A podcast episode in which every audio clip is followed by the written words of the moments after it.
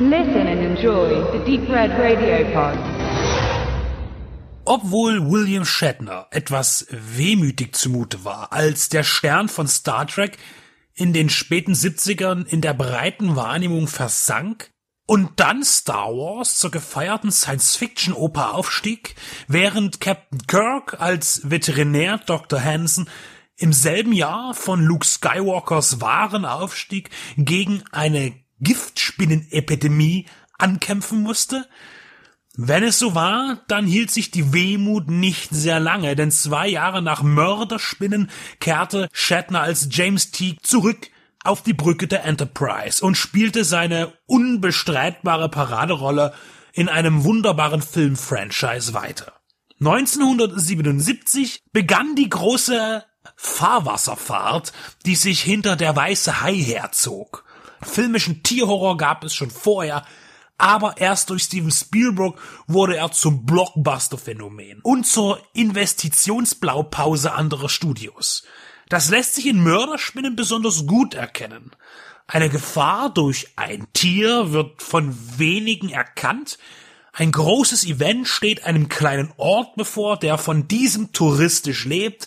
Niemand nimmt die Warnungen der wenigen ernst, besonders die kommunalen Oberhäupter nicht, und diese fällen Fehlentscheidungen, so dass am Ende alle schreiend und mit den Armen wild über den Kopf wedelnd umherrennen.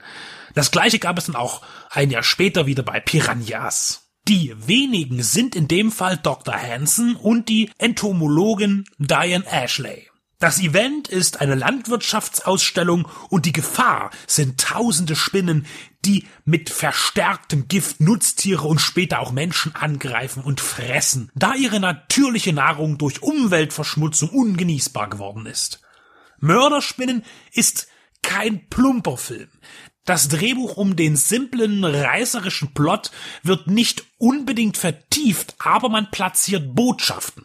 Zum Beispiel eben die Verseuchung von Farmland durch Pestizide, aber auch das Vietnam-Trauma findet Platz und die Emanzipation. Und hier ist Kingdom of the Spider, so der US-Titel, besonders stark. Gleich der erste potenzielle Schockmoment wird wunderbar auf und damit abgebrochen. Eine traditionelle Scream Queen gibt es nicht, sondern eine starke Frau, die sich den Männern stellt, wenngleich sie auch mal schwach wird, aber hey, es ist William Shatner. Und besonders er ist auch einer, der eine besondere Klasse mitbringt und seinen Charakter auch nicht so weit von Kirk angelegt hat. Dr. Hansen ist ein lockerer Typ, ein Frauenheld mit einem Sinn für Diplomatie, ein Aufreißer und Sympath. Technisch beeindruckt Regisseur John Curtis mit einem Mix aus Action, seichtem Splatter und einem Ansatz von Body Horror. Curtis ist ein Schiff in stürmischer See und seine Vita steuert die Filmindustrie in den verschiedensten Funktionen an. Als Regisseur schuf er bis Ende der 80er interesseweckende B-Streifen. In der Second Unit betreute er unter anderem The Wild Bunch.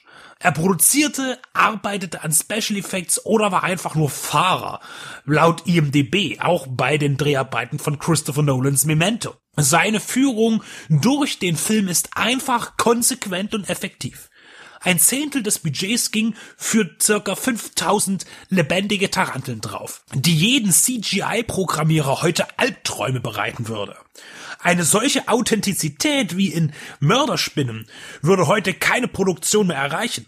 Somit ist Mörderspinnen auch definitiv kein Film für Tierschützer, denn die ein oder andere echte Spinne findet hier nicht nur ihren filmischen Tod.